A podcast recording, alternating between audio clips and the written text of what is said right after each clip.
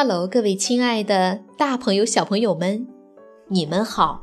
我是皮克布克绘本王国济南馆的馆主多多妈妈。今天给大家推荐的绘本故事出自于青蛙弗罗格的成长故事，名字叫做《弗罗格是个英雄》。济南的朋友们可以到皮克布克绘本馆里来借阅这本书。小朋友们，你们准备好了吗？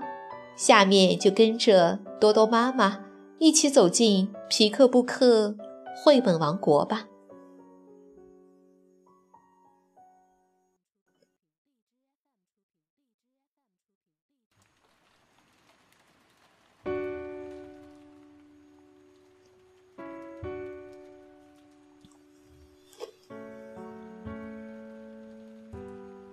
弗罗格是个英雄。荷兰马克思·维尔修斯文图，湖南少年儿童出版社出版。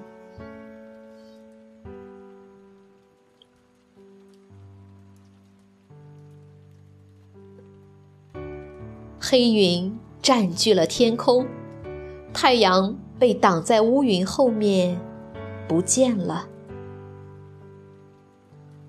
弗罗格快乐地想着：“要下雨了。”他喜欢下雨。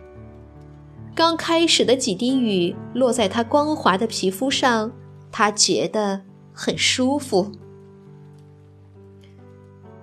雨越下越大，越下越急。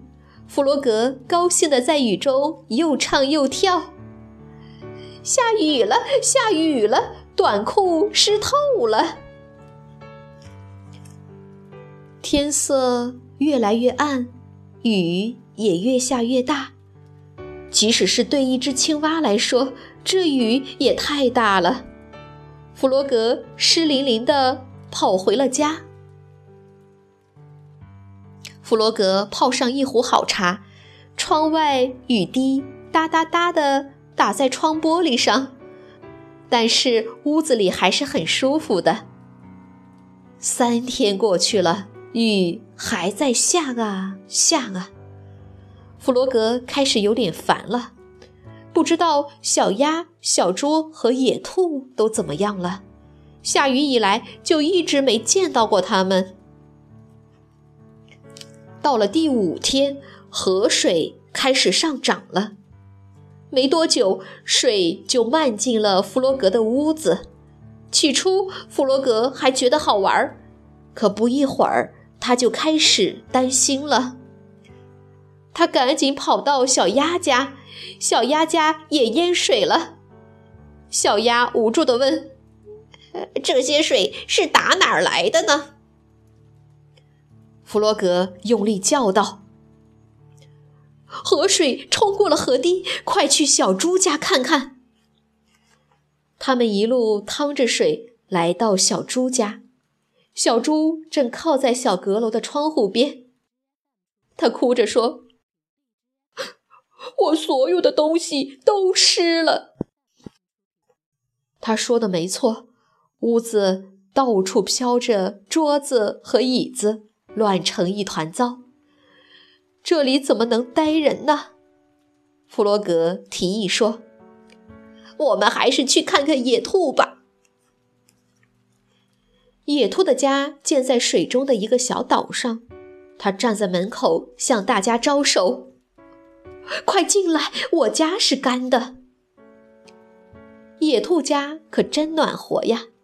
他们在炉火前把自己烤干，然后将家里淹水的情况告诉野兔。野兔听了后说：“你们都留在这里。”我这儿有房间和食物，够你们用的。于是大家都坐下来吃野兔炖好的菜，他们真的饿坏了，一会儿就吃光了。大雨还是不停地拍打在窗户上，他们在野兔家度过了一个美妙的夜晚。一连几天过去了，大家快乐地生活在一起。外面的雨仍然下个不停。直到有一天，他们发现家中只剩下最后一条面包了。野兔郑重地宣布：“我们没有食物了。”小鸭说：“如果不求救，我们都会饿死的。”弗洛格说：“我可不想死，绝不。”第二天只剩下一些面包屑了，大家都饿坏了，但是他们都不知道该怎么办才好。外面的雨已经停了，可是积水还是很深。弗罗格突然大叫一声：“有办法了！我可以游到山那边找人来救我们。”野兔不放心，现在水流很急，路这么远，太危险了。弗罗格热心的大声说道：“没问题的，我是这里面最会游泳的一个。”大家知道，这倒是真的。于是，弗罗格勇敢地走进水里，朋友们紧张地看着他消失在远方。水冰凉冰凉的，可一想到小鸭、野兔和小猪正饿着肚子，弗罗格就管不了那么多了。弗罗格游得越远，水流变得越急，他觉得太累了，几乎停止了前进。突然，一阵急流把他卷走了。弗罗格开始往下沉。我只是一只再也游不动的青蛙，弗罗格心想。我马上就要沉下去了，我快要死了，再也见不到我的朋友们了。就在这时，一个熟悉的声音传来：“喂，这是谁呀？”两只强壮的手臂将他拉出水面，放到一条小船上。是老鼠。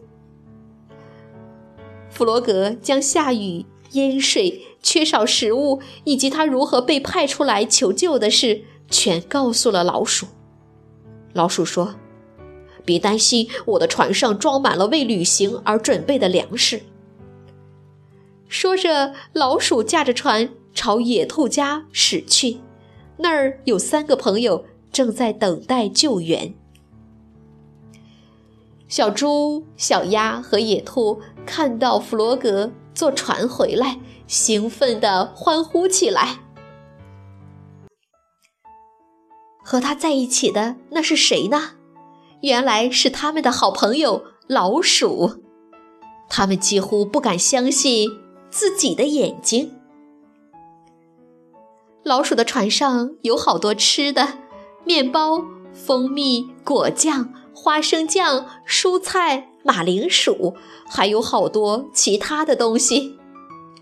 野兔说：“老鼠，你救了我们。”老鼠说：“不是的，你们应该感谢弗罗格，是他游过危险的水流，冒着生命危险到达我那儿。”朋友们都望着弗罗格，弗罗格觉得非常骄傲，尽管这不完全是实情。但是，从此之后，情况慢慢好转了。朋友们庆祝自己获救，把弗洛格当成英雄一样。太阳出来了，水也慢慢退了。几天之后，水完全退去了，青蛙、小鸭和小猪可以回家了。家里脏兮兮的，到处都沾满了泥巴。老鼠说：“没问题。”在他的帮助下，他们将家修整回原来的样子。只是事情有了一些不同，没有人会忘记这次可怕的水灾。